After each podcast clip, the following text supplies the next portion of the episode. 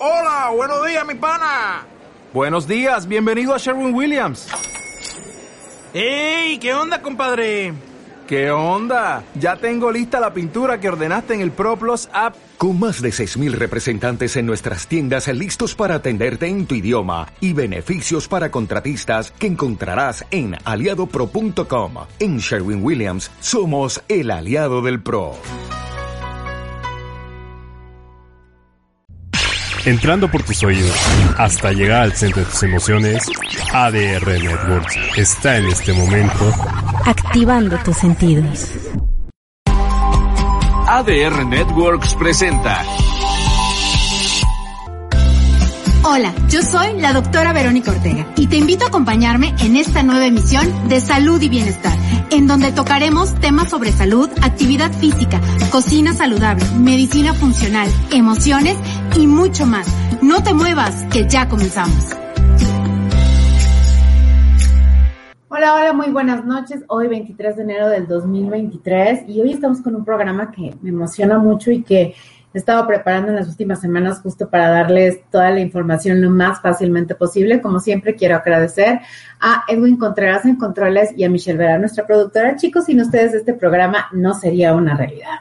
Y bueno, hoy realmente el tema, el nombre correcto es mitos y realidades acerca de la dieta cetogénica. ¿Y por qué quiero hablar mucho de la dieta cetogénica? Porque es enero porque todo el mundo quiere hacer dieta keto, porque por todos lados están vendiendo, vendiendo planes, ideas, programas, que si de 20 días, que si de dos semanas, que si únete al grupo de WhatsApp. Y entonces mandan todas estas ideas generales que no siempre están enfocadas hacia un tratamiento. Y yo les quiero decir que si ustedes quieren iniciar una dieta cetogénica, lo hagan de la mano de un profesional de la salud y de preferencia, ahí les va, ojo, con un nutriólogo. Los nutriólogos tienen una, un mejor conocimiento de cómo hacer los cálculos y si lo pueden hacer de la mano de un nutriólogo y de un médico, estaría opcional, o de un médico que tenga conocimientos en nutrición, porque eh, implementar una dieta cetogénica es realmente un arte y una belleza cuando hablamos acerca de tratamiento. Entonces, quiero romper todos los mitos y todas las realidades de cuándo se pueden eh, iniciar o no un plan de dieta cetogénica. Entonces, primero es definir qué es la dieta cetogénica. La dieta cetogénica es un plan nutricional que pretende llevar al paciente a un estado de cetosis. ¿Qué es el estado de cetosis? Es este estado metabólico donde producimos cuerpos cetogénicos, se conoce como eh, cetogénesis, y consumo de esos cuerpos cetogénicos, que es la cetolisis. O sea, en español es yo tengo que producir estos cuerpos cetónicos y estos cuerpos cetónicos tienen que ser gastados para que justamente estemos cambiando el, el cómo nuestro metabolismo va a obtener la energía ahora. En lugar de hacerlo como tradicionalmente lo hace a través de la glucosa, pues en esta ocasión lo va a hacer a través de los cuerpos cetogénicos. Entonces tenemos que tener estas dos cosas porque muchas veces pensamos que estar en cetosis es solamente producir cetonas o tener cetonas en sangre. Y no, no, no, no, es un poquito más complejo. Es la producción de las cetonas, pero también el uso de estos cuerpos cetónicos para la producción de energía. Nosotros tenemos esencialmente tres cuerpos cetónicos. Eh, el más importante, el que está en mayor cantidad, es el beta hidroxibutirato, que es el que luego eh, suele darles este aliento un poco desagradable que suele pasar después de haber eh, llegado a una cetoadaptación. Pero justo este es el más abundante. No tenemos la habilidad de guardar o almacenar cuerpos cetónicos, entonces por eso los vamos desechando y es que es se mide, sobre todo en un principio a través de la orina, qué tantos cuerpos cetónicos estamos o no eh, produciendo y desechando, pero acuérdense que la cetosis es algo muy dinámico, es como la glucosa.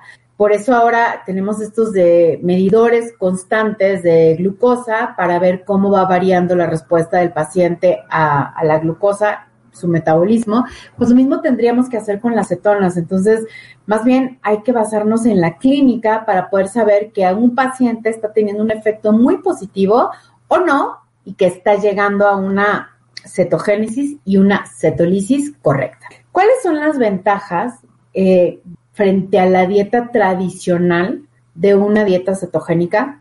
La producción de energía es mucho más efectiva y es energía más limpia. Es una energía que tiene muchísimos menos desechos que la ruta metabólica tradicional, que es a través de la glucosa. Entonces, de entrada, estamos favoreciendo un estado eh, de optimización de los recursos, literal. Por lo tanto, ha hecho que esta dieta, que en un principio solamente se usó como para pérdida de peso, eh, sobre todo en los pacientes muy obesos, eh, por ahí de los años 70, eh, el doctor Atkins la empieza a utilizar. Claro que una dieta pues no tan limpia, era una dieta un poquito más procesada, pero empezó a tener grandes resultados y se usaba principalmente para pérdida de peso. Hoy sabemos por estas características metabólicas de las que yo les acabo de hablar, que este método o dieta cetogénica va a tener un impacto favorable en pacientes con hígado graso, con diabetes tipo 1 y tipo 2, aguas los pacientes con diabetes tipo 1, tiene que estar sumamente vigilado la instauración, la instauración de un método cetogénico para pacientes obviamente con obesidad, síndrome de ovario poliquístico, procesos de esterilidad, pacientes que tienen infertilidad, no esterilidad, infertilidad. Se hizo un estudio en pacientes que tenían eh, problemas de ovulación y eh, digamos que dentro del 100% de pacientes, el 87% después de haber logrado ocho semanas de dieta cetogénica aumentaron sus procesos de ovulación de un 35% a un 85%, se estabilizaron los procesos de ovulación y tuvieron una mucho mejor salud reproductiva. Entonces, eh, en, en, procesos postinfarto se ha evaluado uno de los órganos que más utiliza eh, por su flexibilidad metabólica, los cuerpos cetogénicos, es el corazón. Entonces, hoy en día hay estudios para los pacientes post-infarto o con problemas de corazón, donde se les instala la dieta cetogénica como parte del tratamiento, porque como dijimos, es mucho más óptima la obtención de energía y con mucho menos desechos, es una energía más limpia. Por lo tanto, al corazón le beneficia muchísimo después de un infarto, donde la oxigenación disminuye, el que se pueda obtener energía sin eh, un ambiente, pues digamos, tan lleno de oxígeno como sería un ambiente post-infarto. Entonces, vean las aplicaciones. Y si ya nos vamos a una, a una cetosis mucho más profunda, para eh, tratar trastornos de epilepsia y específicamente tumores del sistema nervioso central.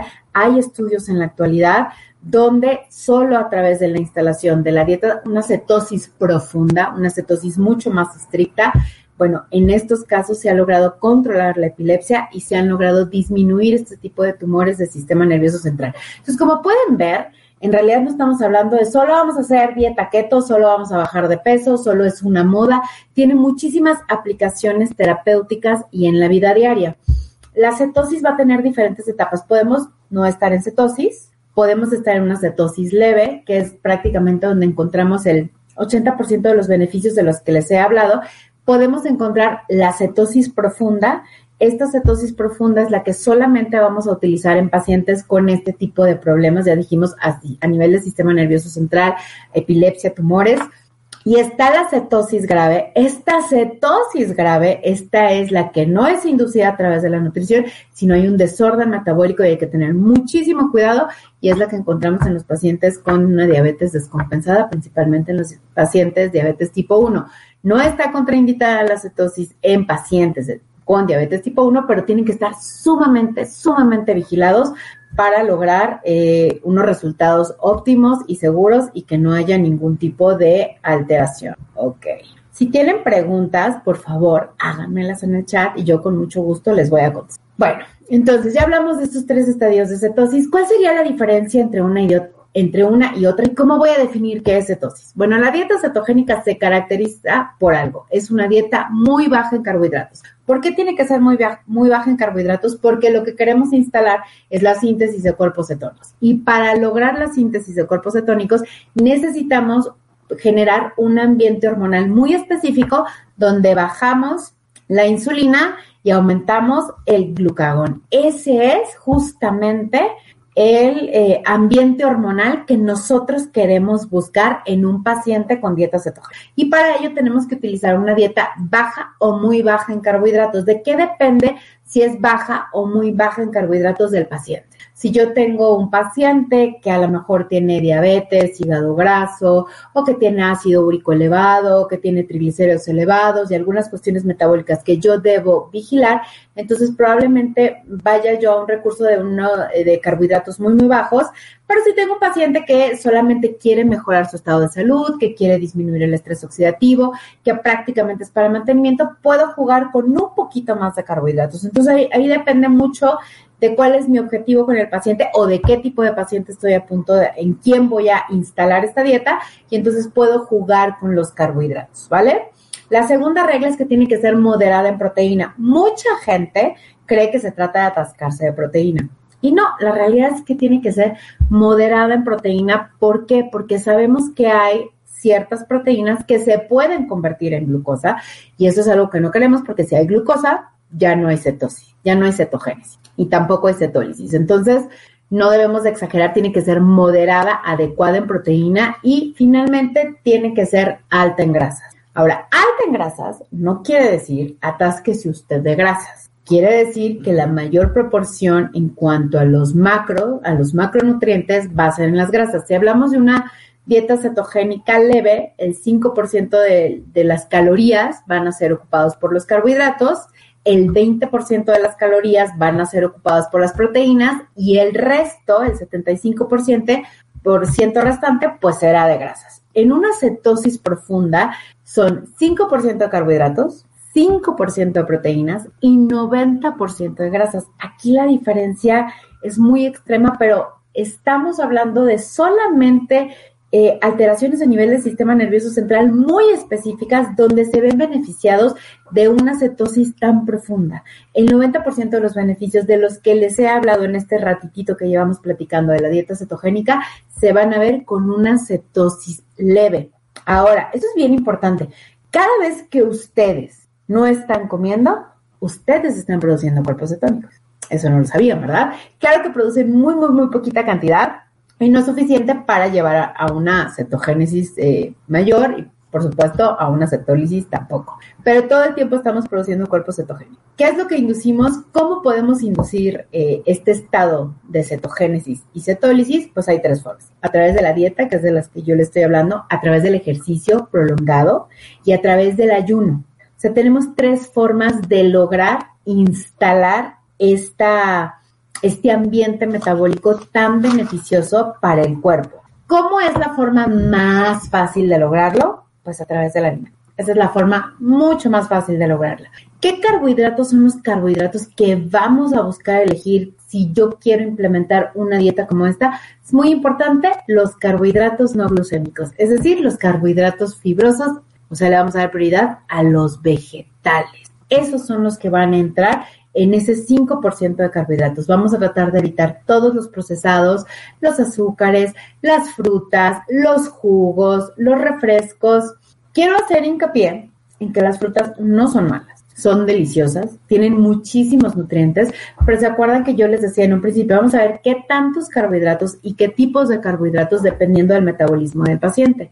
Entonces, si la persona que va a iniciar estos procesos tiene alteraciones metabólicas, diabetes, triglicéridos altos, eh, hígado graso, obesidad, resistencia a la insulina, etcétera, etcétera, etcétera, meter este tipo de azúcares no van a ser lo más recomendable porque ahí hay mucho azúcar que está sin utilizarse y que necesitamos procesar y transformar. Entonces, no nos conviene ingresar más carbohidratos. Entonces, en esos pacientes nos vamos a preferir instalar dietas muy, muy bajas en carbohidratos, pero será un proceso un tiempecito y después vamos a reiniciar los carbohidratos. Y siempre como recomendación general para hoy y toda la vida es moderado en carbohidratos. Y si podemos evitar en general los carbohidratos procesados, ese siempre será un plus, solo los comemos ahí de vez en cuando en alguna fiesta o en algún momento. Y entre más saludable pueda ser esa elección de carbohidratos, siempre será mucho, ¿ok? Ya se me fue, ¿qué les quería decir? Bueno, ya vimos eh, qué carbohidratos vamos a utilizar. Ahora, las proteínas. Se recomiendan tanto proteínas animales como proteínas vegetales. Ojo aquí porque las proteínas vegetales también suelen tener una carga de carbohidratos. Entonces ustedes deciden o le o comentan con su nutriólogo que van a querer tomar eh, proteínas vegetales, pues ahí pueden estar eh, parte de los carbohidratos que ustedes van a consumir en su 5%. Y finalmente las grasas. Y por grasas no nos referimos eh, a cosas empanizadas, a cosas fritas, alimentos procesados, embutidos. Grasas estamos pensando salmón, aceitunas, aguacate, aceite de oliva, huevo, el huevo es una gran grasa, la propia grasa de algunas carnes. Acuérdense que lo más importante en cuanto a la carne eh, no es tanto ni la grasa ni el tipo de carne, ¿qué es? La cocción de la carne, lo hemos platicado muchísimo. La carne, principalmente la de res, tiene muy mala fama porque al cocinarse produce unas sustancias que se llaman acrilamidas. Estas acrilamidas son bastante tóxicas y eh, se asocian muchísimo a procesos degenerativos, de cáncer, estrés oxidativo. Por eso es que tiene tan mala fama. Y es cierto que cuando yo sobrecocino la carne de res o la frío, voy a producir una gran cantidad de acrilamidas. Pero ojo, no solamente van a estar en la carne, también en los vegetales, en las papas fritas, cualquier cosa que yo queme, que yo fría, que yo lleve a extremas temperaturas, va a producir acrilamidas solo que la carne produce más acrilamidas. ¿Cuál es la forma más segura de cocinar o comer la carne? Pues bueno, lo primero es no cocinarla a altas temperaturas, marinarla previamente, asegurarnos que esté bien hidratada, marinarla en un poquito de limón, en un tipo de salmuera. ¿Para qué? Para que esté muy bien hidratada la carne y entonces al momento de cocinarla no se produzcan estos elementos de los que hemos hablado. Y bueno, tres cuartos me parecería una, una forma bastante buena. El uso del limoncito para matar bacterias y demás, pues bueno, estaríamos logrando tener una muy buena cocción. Estoy hablando de la carne, ¿ok? Para que cuando hablamos de, de, dieta cetogénica, elijamos buenos ingredientes, ingredientes saludables y podemos meter la carne de res sin ningún problema y tendremos un mucho mejor resultado si la cocinamos de esta forma y no le exponemos a altas temperaturas, sobre todo no la empanizamos, no la freímos, no hagan eso porque están echando a perder una comida súper saludable y súper buena y es algo que no queremos hacer. ¿Quiénes se van? ¿Cuánto tiempo dura o puedo estar yo en una cetosis? Esta es una pregunta muy importante y que les quiero aclarar que 15 días de cetosis no me sirven. Tres semanas de cetosis no me sirven. Un mes de cetosis me quedo a medias. Lo ideal, la cetoadaptación, donde vamos a llegar a este punto de aprovechar todos estos elementos, se logra después de seis, ocho semanas. ¿Ok? La cetoadaptación real se logra después de seis a ocho semanas. Entonces, mínimo, mínimo, mínimo lo que yo debo estar en un método o dieta cetogénica son de seis a ocho semanas para obtener los resultados de los que estamos hablando. Menos de eso no es suficiente. Mucha gente dentro de las primeras una dos semanas, pero sobre todo la primera semana se quejan de la famosa gripe keto, keto flu en inglés, o de estos malestares como dolor de cabeza, cansancio, mal humor, apatía. Pero bien llevada esta dieta, estos síntomas duran muy, muy poquito. En mis pacientes normalmente tres, cuatro días y los podemos prevenir muy fácilmente. Todos estos síntomas van a estar dados, uno, por el cambio de depender de la glucosa a depender a las grasas. Dos, por la deshidratación. Tres, por la depresión de electrolitos. Y cuatro, por la depresión de pan. Entonces, muy importante que cuando tú inicies este proceso, eh, recuerdes que tomará unos días adaptarte.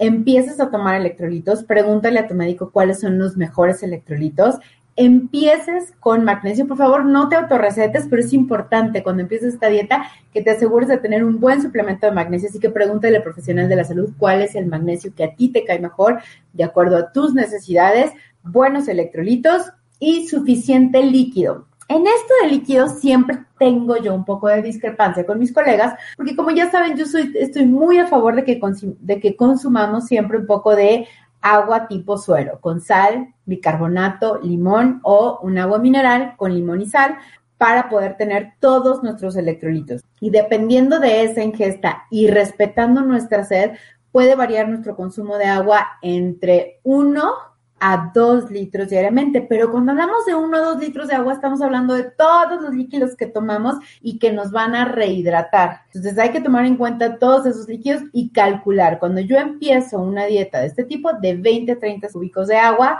por kilogramo de peso para asegurar tener todo el líquido suficiente, pero también los electrolitos para evitar todos estos síntomas y rehabilitar y, y entrar rápidamente a esta cetoadaptación y no sentirme mal. ¿Cuál es el cambio maravilloso que sucede? Es que después de todo este cansancio o letargo que puedo sentir en estos días, empiezo a sentir todo lo contrario. Mucha más energía, disminución eh, de esta neblina mental, un cerebro más activo, estoy de mejor humor, tengo más energía, empiezo a experimentar saciedad, me siento menos desinflamada, o sea, empiezan a verse los beneficios de estar en cetogénesis y cetólisis. Esto tan solo dura unos cuantos días y les apuesto que si ustedes preguntan todas sus dudas y siguen todas las indicaciones del profesional de la salud que los está llevando de la mano, van a obtener muchísimos beneficios y no van a tener ningún problema en cetoadaptarse. Además de esto, ¿qué otra complicación, y digo complicación entre comillas, pudiéramos encontrar?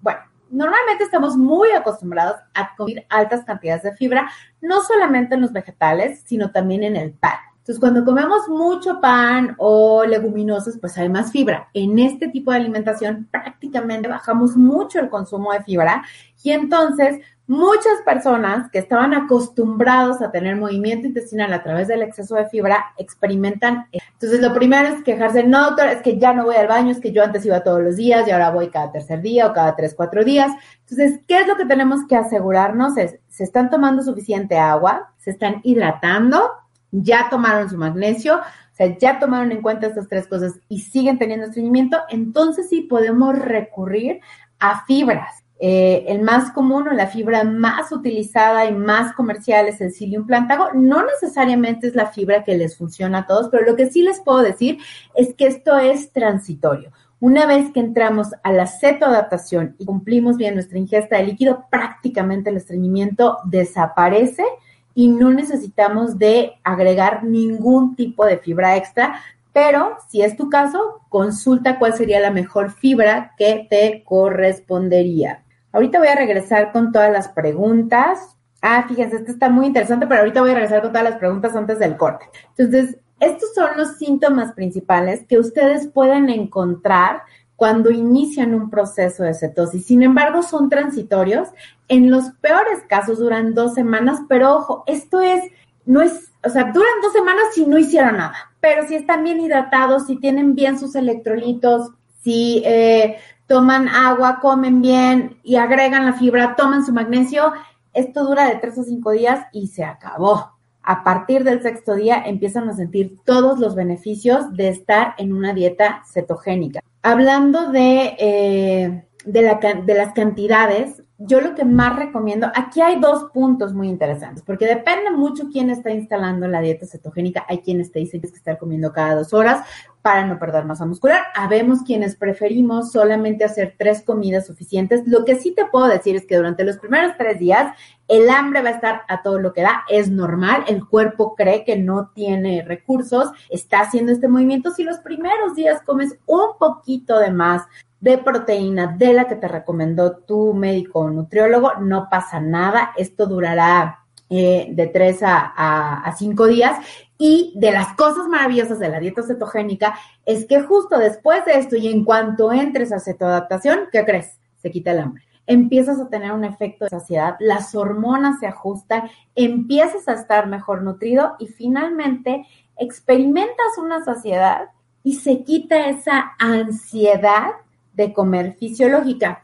Hay dos tipos de ansiedades alimentarias y una es, y digo alimentarias entre comillas, porque una es psicológica y otra es fisiológica. Entonces, todos hemos experimentado la psicológica donde dices, muero de hambre, llegas, abres el refri, está lleno de verduras, eh, pollo, carne, pescado, huevo, qué sé yo, platillos, algún guisado, el famosísimo topper de yogur lleno del guisado de la noche de ayer y decimos comida, porque esa hambre, esa ansiedad era cuando yo realmente tengo hambre, ya abro el refri y veo el pollo, el pescado, las verduras, etcétera, pues me caliento un plato y cuando nosotros experimentamos o tenemos tanto hambre psicológica como hambre funcional, es decir, me faltan nutrientes, es casi imposible dejar de comer y cuesta mucho trabajo y siento que no tengo fuerza de voluntad y me culpo a mí mismo y empiezo con muchos problemas y es difícil instalar ahí una alimentación intuitiva porque es difícil seguir una intuición que está basada en dos carencias, una psicológica y una fisiológica. Pero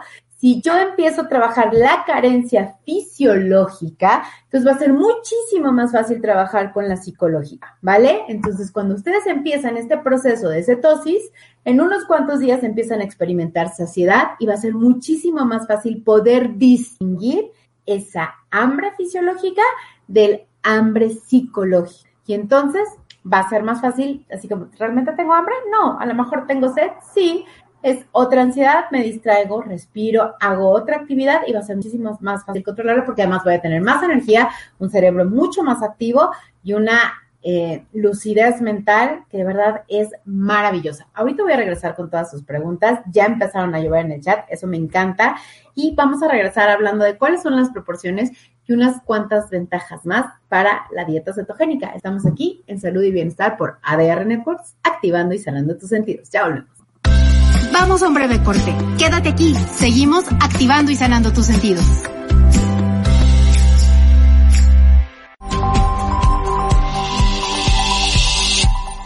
Hola, soy Jonathan Tonatiu y te atrapo los martes a las 4 de la tarde aquí para conocer el mundo del teatro. Vamos a viajar por noticias, estrenos, información y muchas cortesías. ¿Sabes en dónde? En ADR Networks, activando tus sentidos.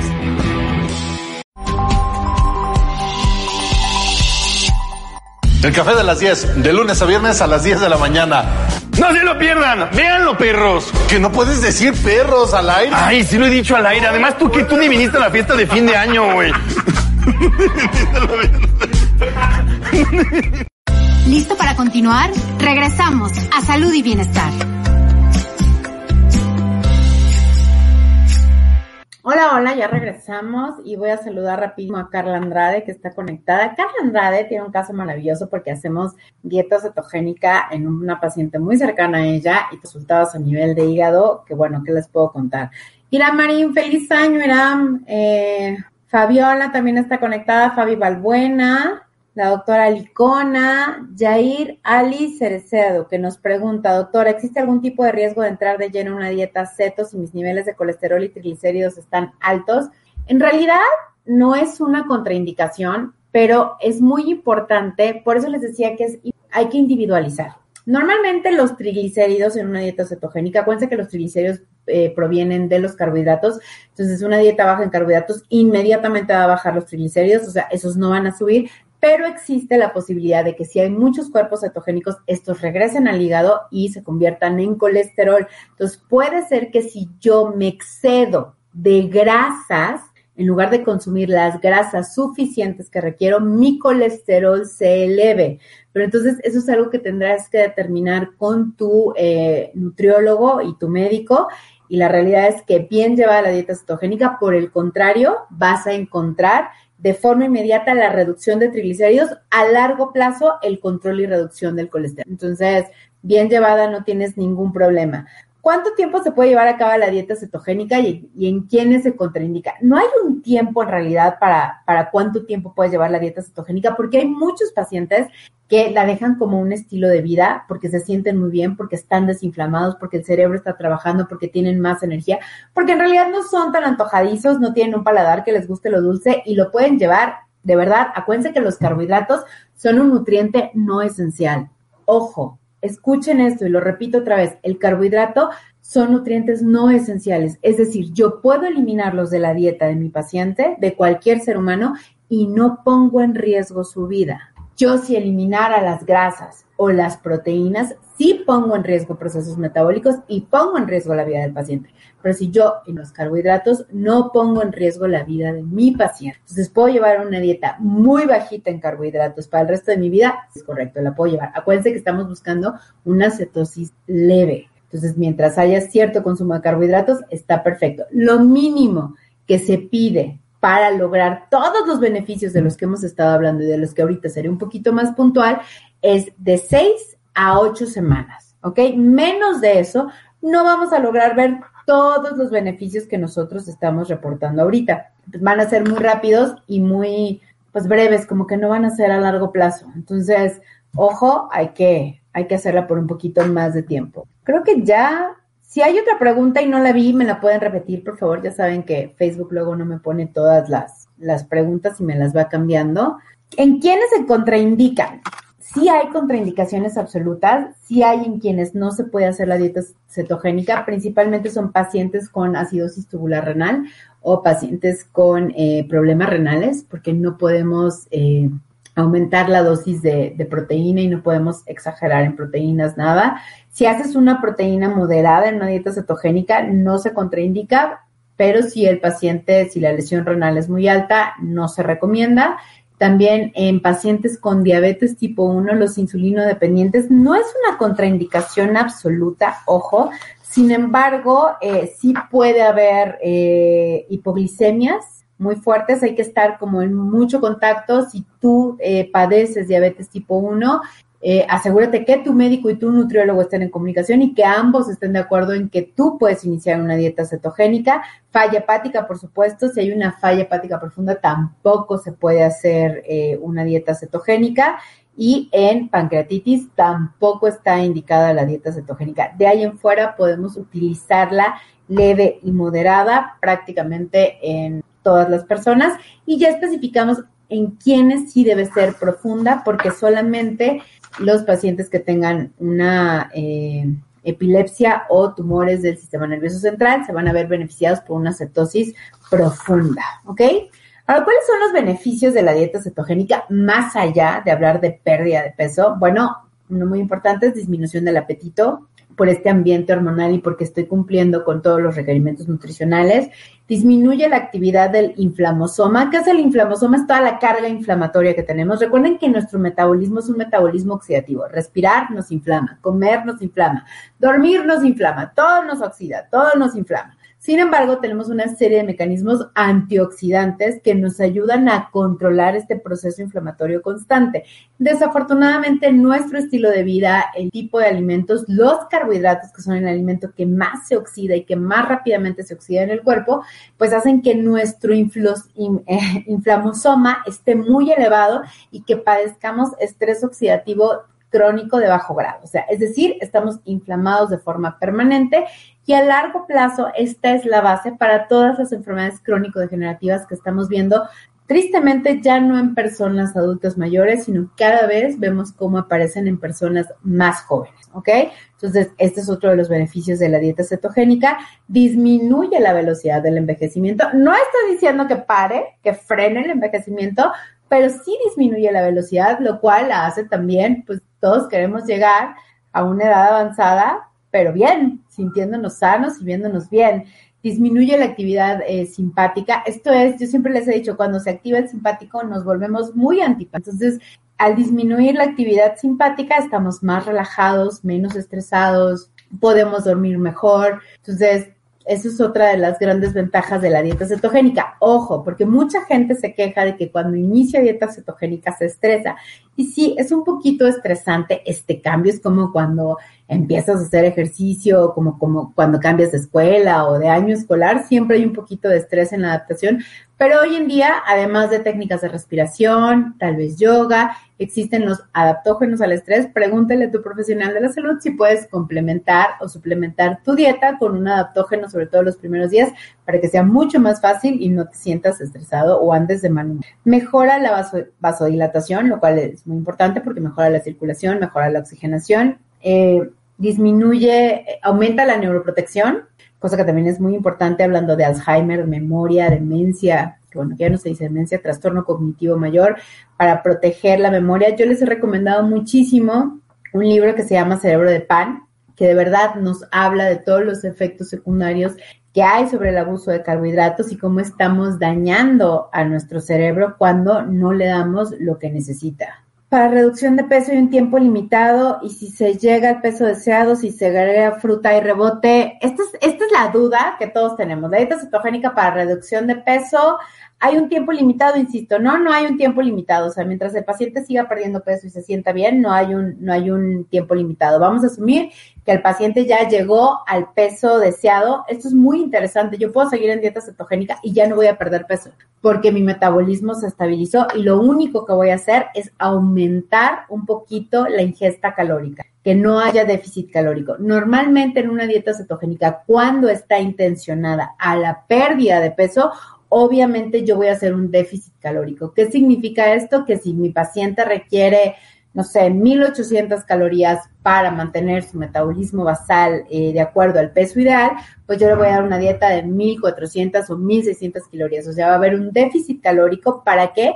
Para que esa grasita que está reservada se transforme en energía y cumpla con la energía, con las kilocalorías que requiere mi paciente para mantener su metabolismo. Una vez que yo ya llegué al peso ideal, puedo mantener una dieta, o sea, puedo seguir en cetosis, simple y sencillamente voy a aumentar un poquito más eh, la carga calórica para que no haya eh, más pérdida de peso. Y muy importante, ¿se puede reiniciar la fruta? Por supuesto que sí, la fruta y no, no hay rebote, o sea, reiniciar la fruta no significa rebote. Ahora, súper importante, si yo vengo de una dieta eh, cetogénica muy baja en carbohidratos, con un déficit calórico, y me salgo de la noche a la mañana y vengo de una súper restricción y empiezo a comer mucho pan, y mucha fruta y jugos y me atasco de azúcares, por supuesto que va a haber un rebote, pero no es por la dieta cetogénica.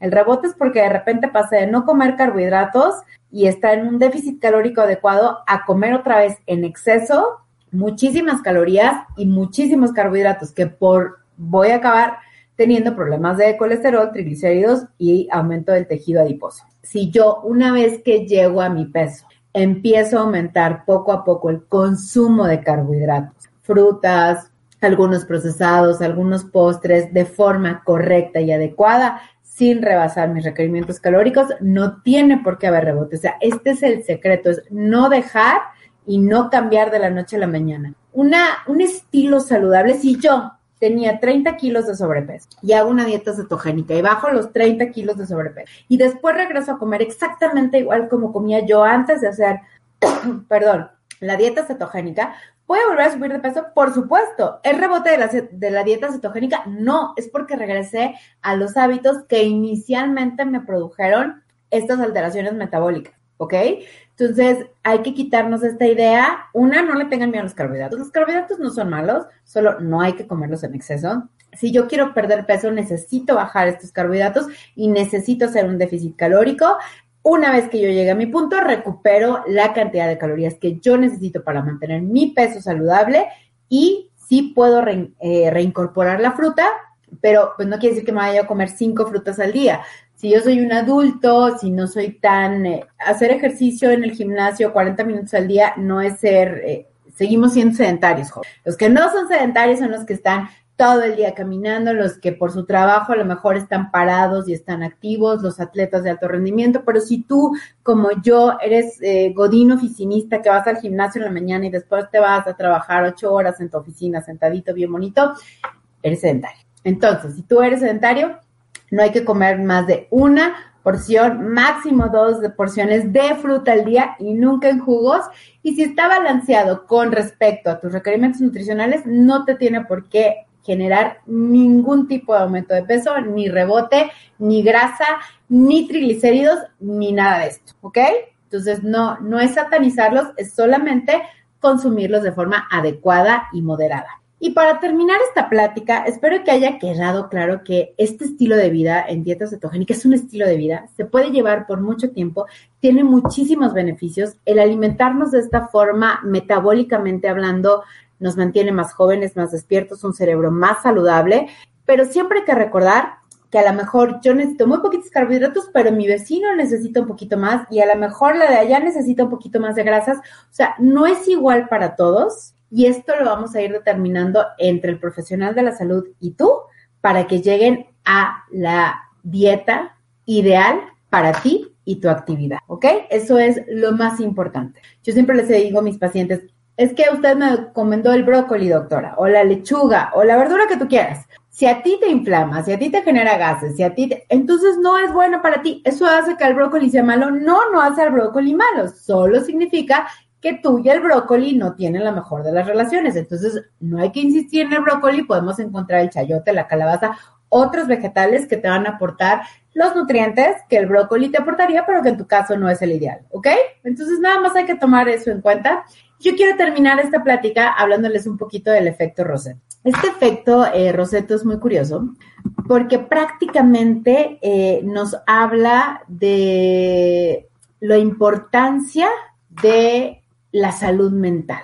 Este, este efecto Roseto tiene mucho que ver, que es un, es un grupo de personas que, que se fueron a vivir a una comunidad en Pensilvania, si no mal recuerdo, y aunque su dieta no era la mejor y aunque pues tomaban alcohol y aunque fumaban y aunque a lo mejor no eran los más deportistas, el índice de infartos fue del 1% en este grupo de personas, sin importar la edad, sin importar el género, sin importar nada, ni la dieta.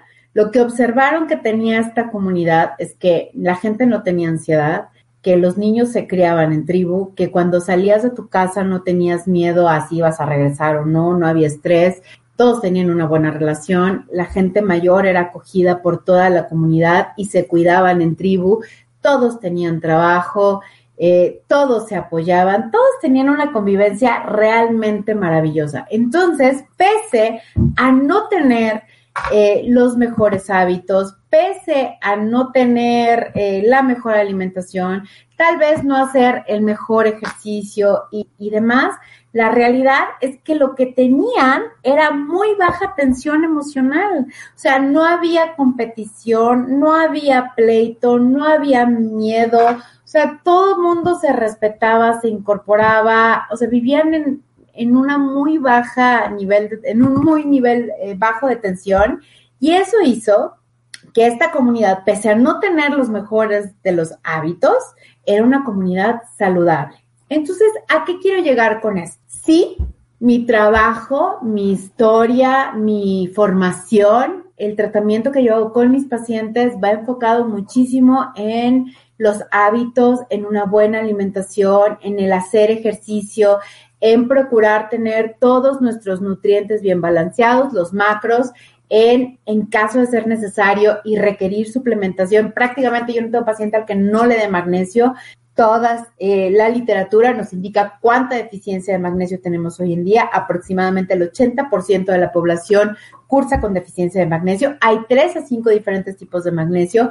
Hay que jugar. A mí me gusta jugar con eso para asegurarme que mis pacientes tengan todo el nivel, eh, los diferentes tipos de magnesio y tengan todos los beneficios que este eh, suplemento les va a dar pero más allá de todas estas eh, prácticas fisiológicas de laboratorios, de ciencia dura, lo más importante y, y es básico es la salud emocional, la gratitud, la poca tensión emocional. Entonces, yo los he invitado en mis últimos programas a trabajar mucho con el nervio vago, a trabajar la respiración, a hacer ejercicios, pero hoy los quiero invitar y lo hemos estado haciendo. Eh, si no, chequen nuestros programas. Hemos estado hablando con Zafati, con otros especialistas acerca de la gratitud, con Cuau Arau, acerca de cómo planear, acerca de cómo crear, acerca de cómo estar bien con uno mismo. Entonces, yo te invito, yo hoy te invito además a de, de que desmitificamos la dieta cetogénica, que ya le quitamos el estigma de mala, que ya vimos todos los beneficios que tiene,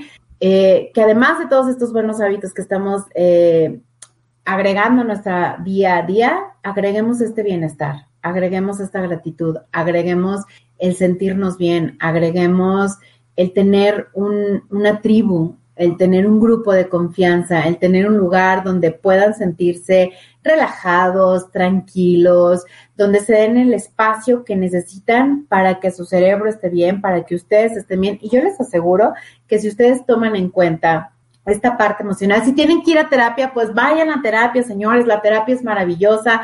Desahogarse, limpiar, sacar, hablar de todo un poco y no enojarse con nadie, decir exactamente todo lo que se siente, eh, sacar todas esas emociones contenidas.